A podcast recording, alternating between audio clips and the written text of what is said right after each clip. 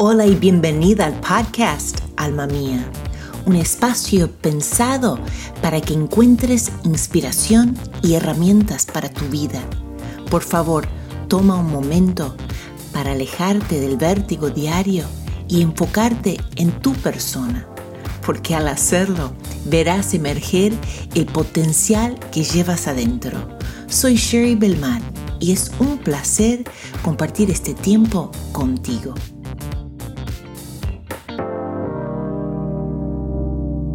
Ni lo puedo creer, estamos en episodio 11 con la primera entrevista y tenemos con nosotros a Siria Lemos, la que fue la, eh, la esposa de Pelé, el futbolista muy conocido mundialmente. Y bueno, yo me acuerdo cuando estábamos en España y a Siria había llegado para una campaña de Luis Palau. Mira, era impresionante Ahí en el autobús estaba la foto de Asiria. yo solo conocía casi Asiria. Y bueno, una multitud de personas que llegaron a esa campaña fue algo hermoso, impresionante. Y bueno, teníamos los hijos, los varones estaban pequeños, tenían 6, 8 y 10 años. Y eh, después que ella cantara, ella dijo, bueno, trae los niños que los quiero conocer.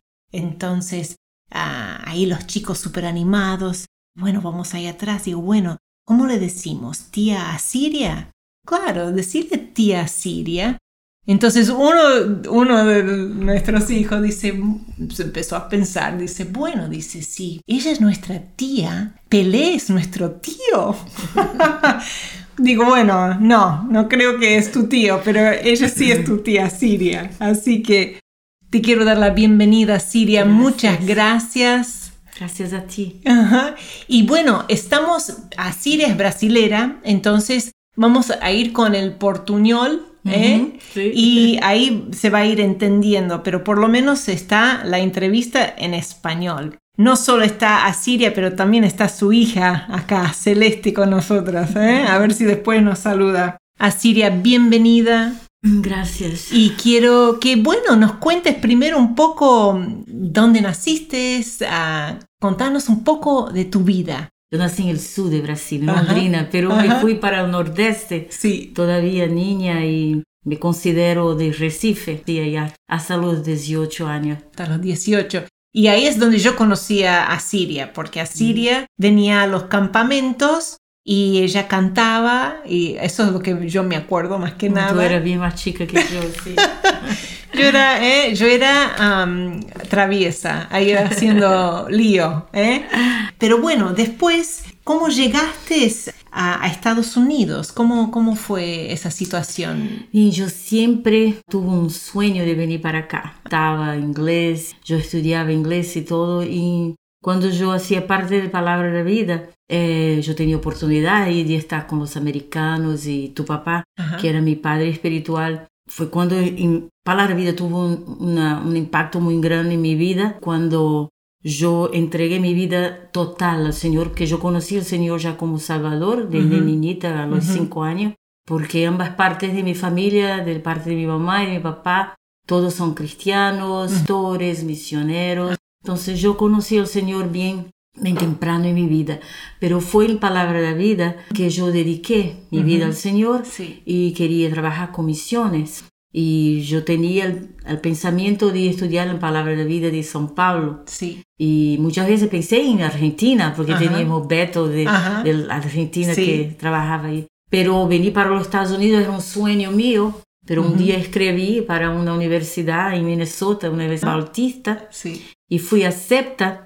Fue un milagre de Dios porque yo no tenía el dinero para esto. Pero en seis meses ahí ya yo providenció el dinero con una, unos trabajos de networking ah. mi madre y yo hacíamos de una compañía americana y así vino a estudiar aquí en los Estados Unidos en 78. ¡Wow! Y bueno, ahí ves, uno tiene un sueño y con el trabajo duro se cumple, ¿no? Sí. Se cumple. Ahí llegaste, empezaste a estudiar. ¿Qué estudiaste? Yo vino para estudiar misiones sí. y educación religiosa, Sí. Y después, Minnesota era muy frío, yo del nordeste de Brasil no me acostumbraba. con temperaturas abajo de cero. Sí, sí. Y vino para Florida, para Ajá. un Florida Bible College. Sí. Para acá y me fui para Nueva York, New York City. De ahí empecé a, hacer un, a estudiar más psicología en un um, Liberal Arts Christian College. Y de ahí me gradué con psicología y bi- educación bíblica. Ajá, Está bien. Y, y bueno, y cuando ya estudiaste eso, conociste a un joven, ¿sí? Conocí, mi- conocí a, a Pelé, nos Sí, conocimos ah, ok. Sí, Ujú. muchos años, 15 años antes de que casásemos. Éramos amigos y todo. Se conocieron ahí en la En ciudad Nueva de York, Nueva de York. Nueva York. Ajá. Y vivíamos cerca, en la Ajá. misma avenida. Él me hablaba siempre, me llamaba y todo Ajá. eso, pero yo nunca pensé, pero él me decía que no, nunca iba, iba a casarse otra vez, pero Ajá. si se casase, le gustaría de casar con una chica como yo, una religiosa y todo eso, pero eso me pasaba, imagínate. Pensaba que era, Eh, era chamullo, como sí. decimos en Argentina. Sí, verdad, una broma, una broma. Ajá. Y yo conocí mi, mi esposo, un americano, en una iglesia, y después me fui para California, que él Sí. era de California, nos Ujú. casamos, pero dos años y medio después mi matrimonio ya estaba desfecho por cuestiones de abuso y fue Ujú. un momento muy difícil en mi vida que yo tuve que tomar la decisión de Ujú. huir, Sí, de huir de de, huir, la casa.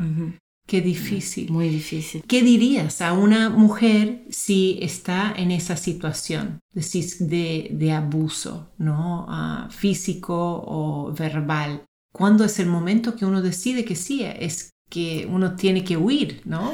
Sí, si no hay una manera, mire, yo traté de estar, porque mire, yo, yo tenía una niña de Mm, chiquita y sí. todo eso, yo no quería empezar una vida sola. Sí, Y la iglesia nos teníamos así, que teníamos que estar juntos, no Sí. importa qué. Llega un momento que tú tienes que hacer una escoja de vida o de muerte. Y tuve una ocasión que yo llamé a la policía Mm, porque me dio miedo cuando la policía miró a mi niña que tenía nueve meses mm, y me dijo, mira, te, te lo siento y dijiste eso, pero si tú me llamas una otra vez, yo tengo que llevarme la niña. wow.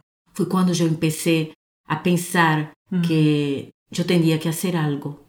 ¿Y qué dirías hoy si hay una mujer que está escuchando esto que justamente está en ese momento, ¿no? Que están sufriendo abuso y, y tienen que tomar una decisión. ¿Qué le dirías?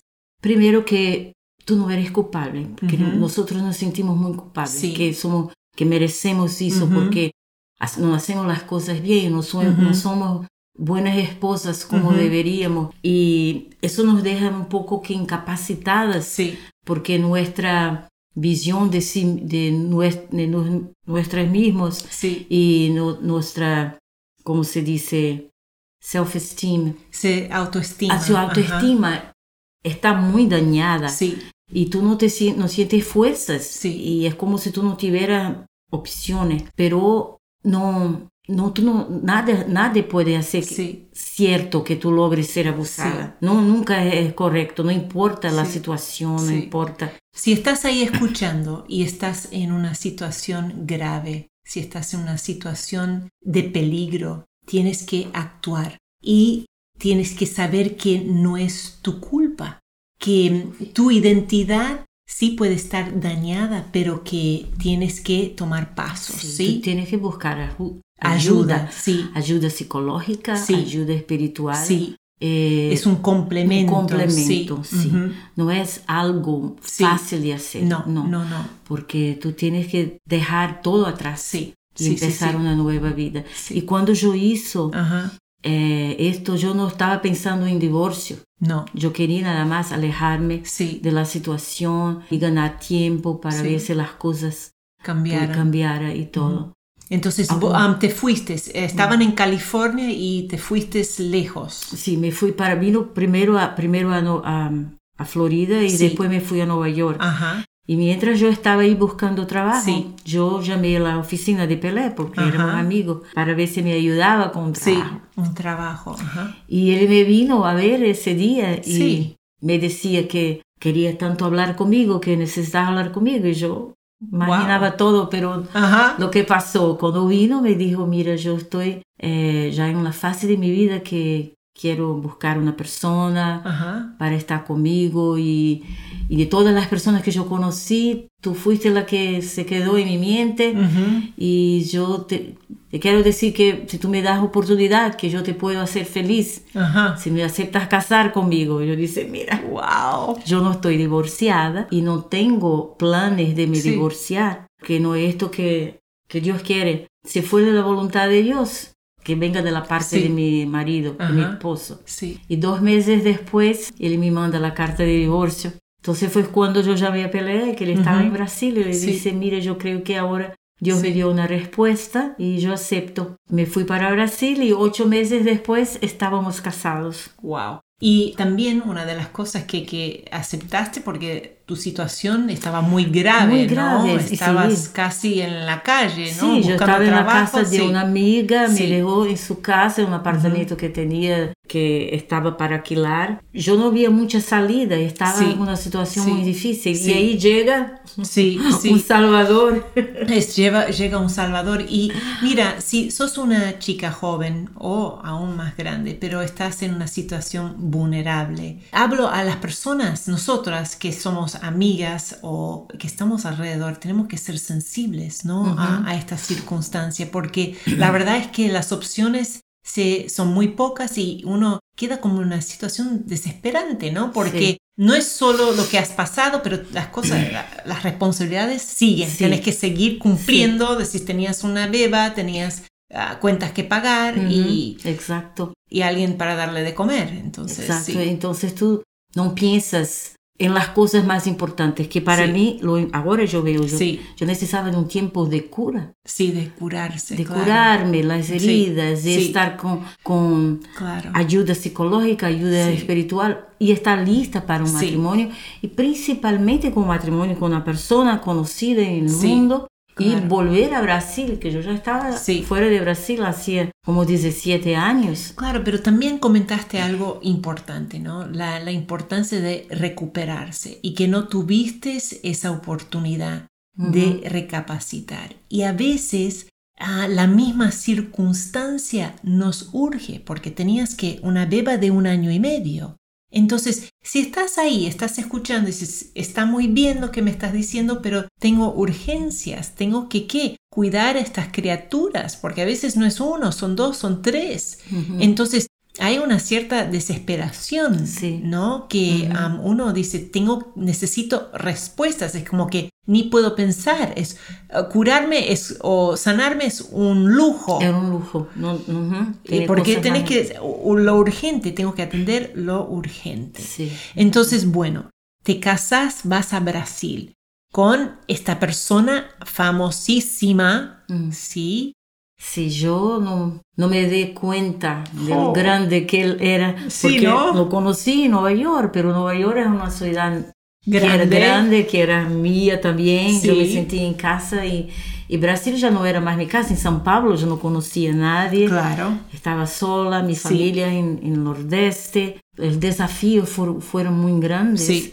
De una vida totalmente desconocida y que yo no estaba preparada. No estabas preparada. ¿Y tenías a alguien que decís que con quien podías confiar o estabas sí, como... mi familia, mi, Brasil, mi madre Sí, vino a estar ajá. un poco conmigo y ahí la iglesia, la gente Sí, venía, ajá. pero tenía mucha gente alrededor Sí. porque mira, claro, todos querían Sí, ser amigas de la esposa de Pelé, Sí, sí, sí, sí. pero Mucho ruido. mucho ruido, pero afortunadamente cuando vino el divorcio todas Sí. esas personas se alejaron y yo me quedé sola.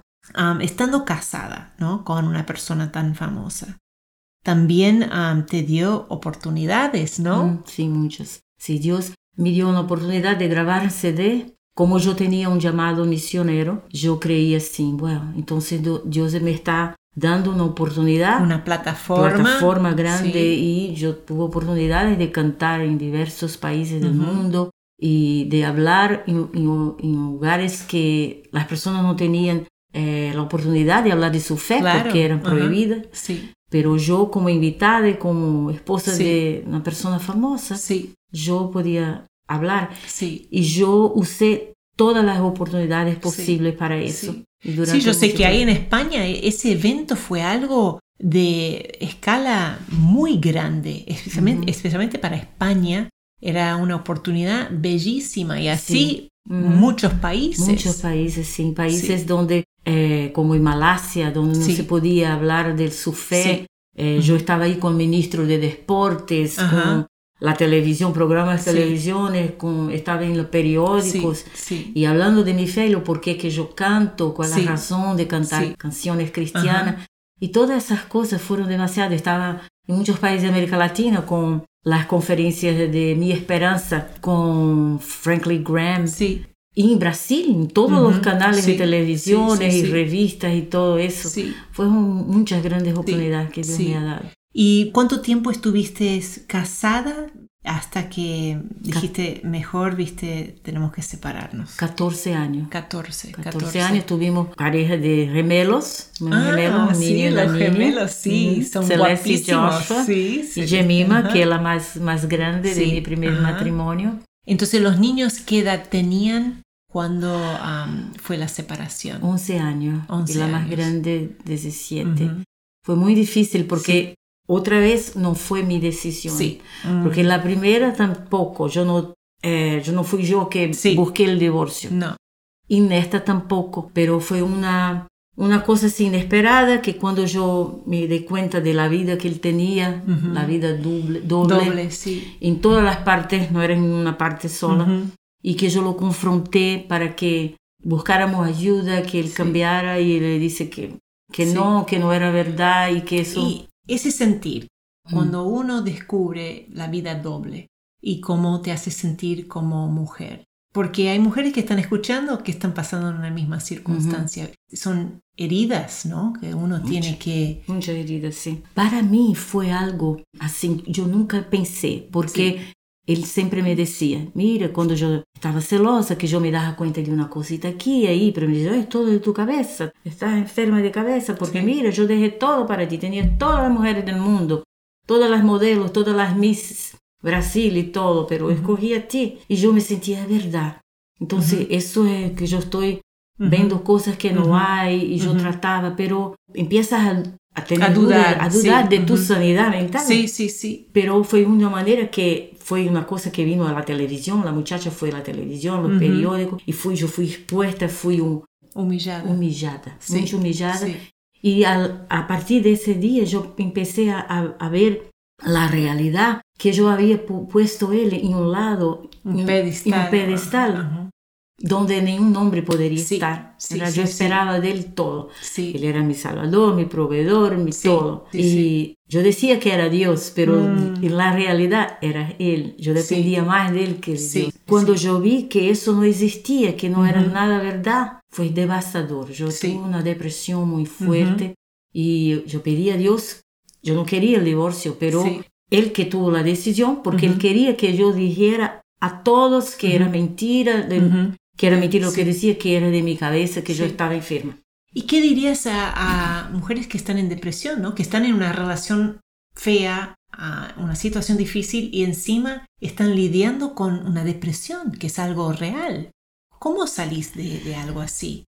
Yo busqué al Señor y ayuda. Yo tuve una ayuda de pastores que venían a orar por mí y de una psicóloga, una consejera que me empezó a, ver, a, enseñarme la realidad y a, ver que yo no estaba loca, que de verdad existía a, mentiras, existía una vida doble, que todo, y, me preparó para yo tener fuerza de decir, mira, yo no quiero el divorcio, pero yo no quiero esta vida tampoco, yo no quiero vivir una vida de mentiras y está, solo porque, y mucha gente me dice, pero ¿cómo tú vas a hacer esto? Mira la vida que tú tienes, tú vas a dejar, vas a vivir de qué, de qué vas a hacer, pero yo, pero voy a vivir de qué, de una mentira. Sí. Yo, yo no tengo, yo no tenía condiciones de eso. Entonces fue muy difícil, pero... Sí, es muy difícil, ¿no? Porque esa plataforma, estás con una persona famosa, tenés todo, por decirlo de una manera, pero del, del, otro lado de la moneda no, tienes, nada.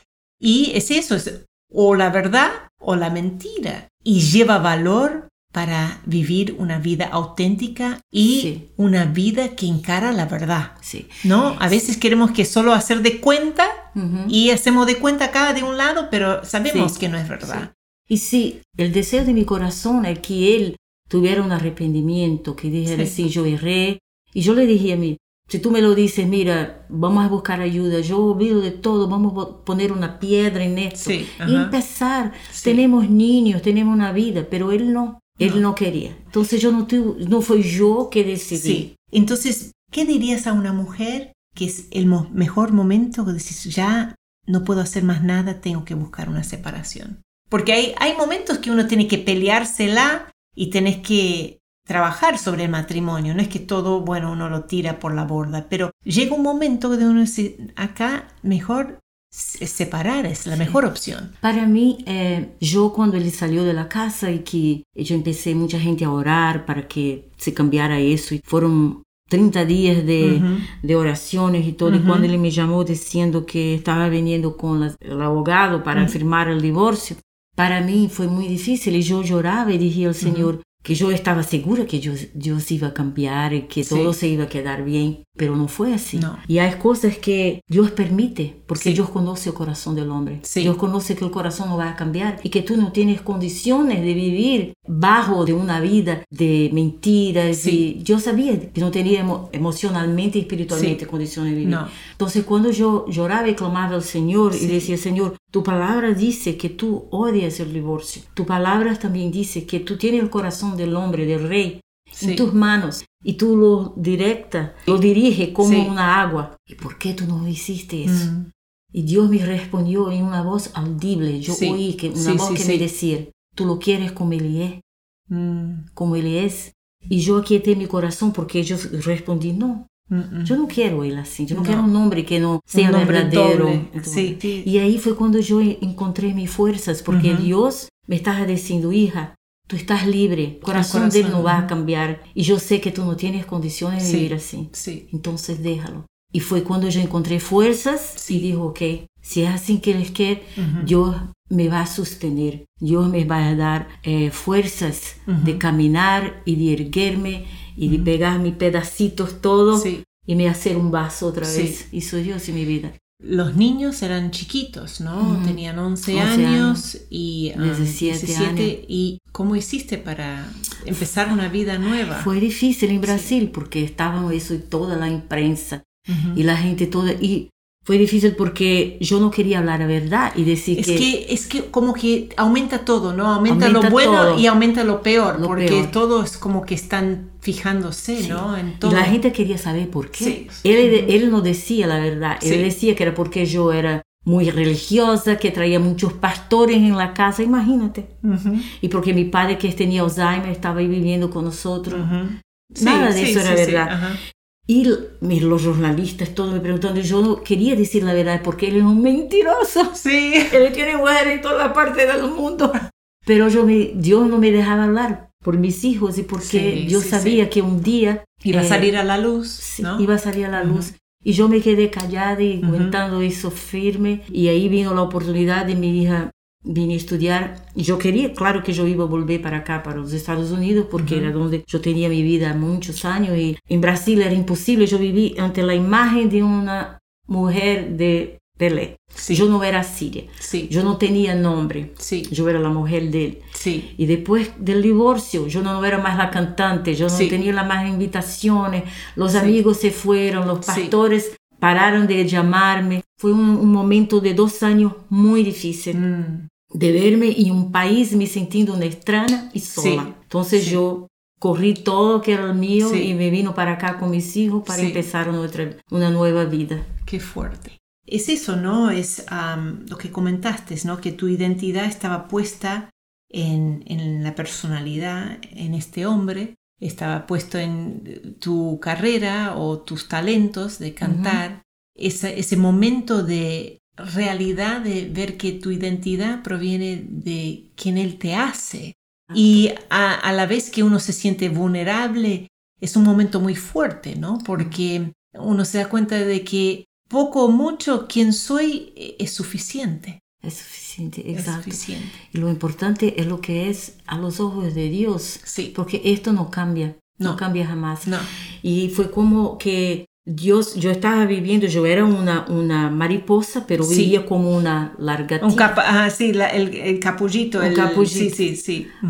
Porque Sí, yo una oruga. una oruga. Sí. Yo no estaba, tenía mis, mis alas Sí, para volar porque mi identidad estaba. Arraigada. arraigada a cosas que no eran verdaderas. Wow. Y Dios tuvo que tratar, yo tuvo que, es una lucha para salir del casulo. Sí, ¿verdad? sí, sí, sí. Como Ajá. sufren las Sí, sí, mariposas sí. para salir de ahí. Exacto. Pero Dios tenía un plano para que nos seamos Sí, libres, exacto. para alcanzarnos Sí. los planes que Él tiene para nuestra vida. Y quedamos muchas veces ahí en ese Eh, casulo, ajá, en el capullo, sí. en el capullo. Sí, sí, y sí, a sí. veces Dios tiene que Uy, sí. sacarnos de ahí Mira, lo- Dios, con dolor. Dios está hablando porque hay mujeres que están escuchando ahora mismo que están en un capullo, que están como una oruga y tienen miedo de salir de una situación, pero que Dios les está invitando a, poder salir y a volar, a que seas libre en Él.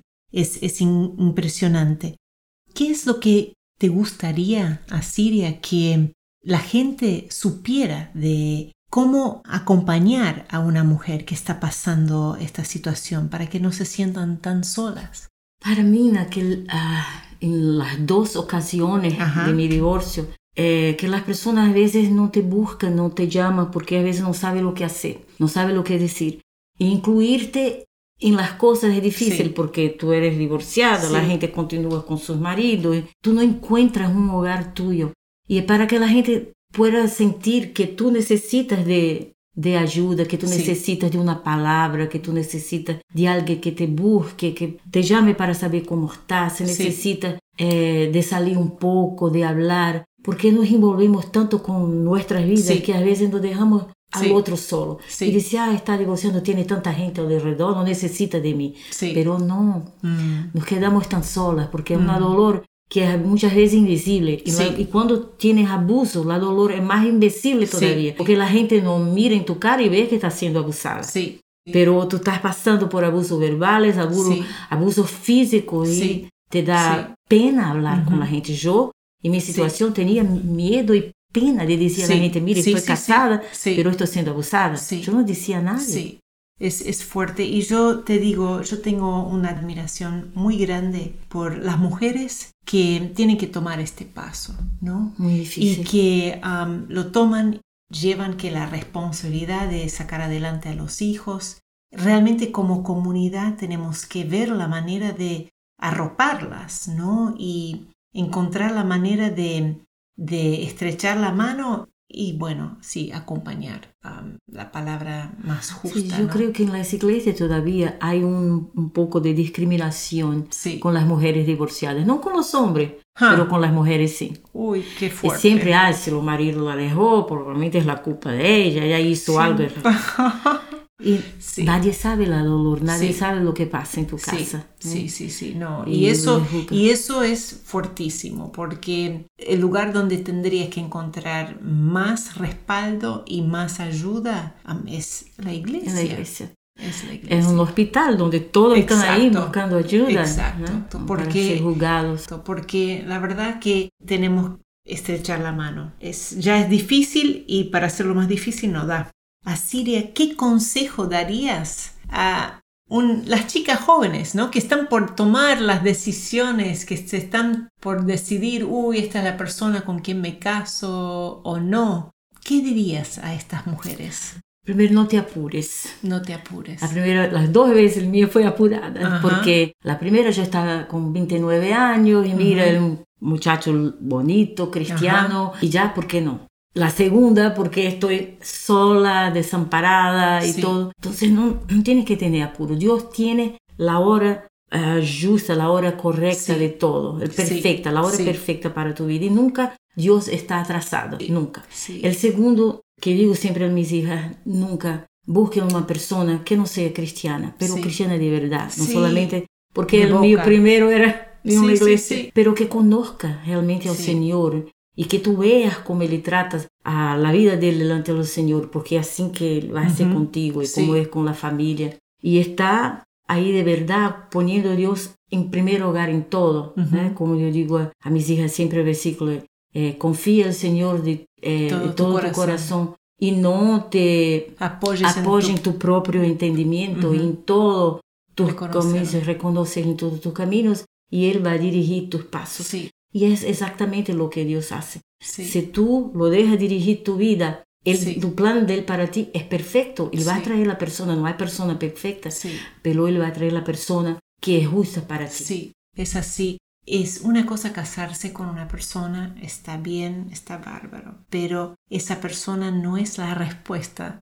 No. de todos los problemas, ¿no? Y que a veces un- uno tiene un, uno piensa así Se con casa, color rosa, que bueno, me caso Sí. con el príncipe azul y todo, Todo. viste, va a estar bien y no es al, así. contra- al revés, porque el casamiento es difícil, Es es, donde yo, Dios va a hacer una, una transformación en tu vida, ¿verdad? sí, es, una, es una escuela, una factoría. de- Exacto, es- sí. Entonces, si tú no estás casado con una persona que espiritualmente esté Sí, más fuerte que, que ti para darte apoyo, las batallas son más grandes. Sí, Y un hombre no cristiano todavía, entonces peor. sí. Sí. Las luchas son Sí. mucho más grandes en el mundo espiritual. Sí, y la verdad es que, como dijiste, el matrimonio es trabajo, no es fácil y yo creo que mm, uno tiene que buscar a esa persona que sea un compañero. Uno busca muchas cosas, pero es esa compañía. Yo te quiero agradecer muchísimo por lo que has compartido hoy, por ser vulnerable, por ser transparente,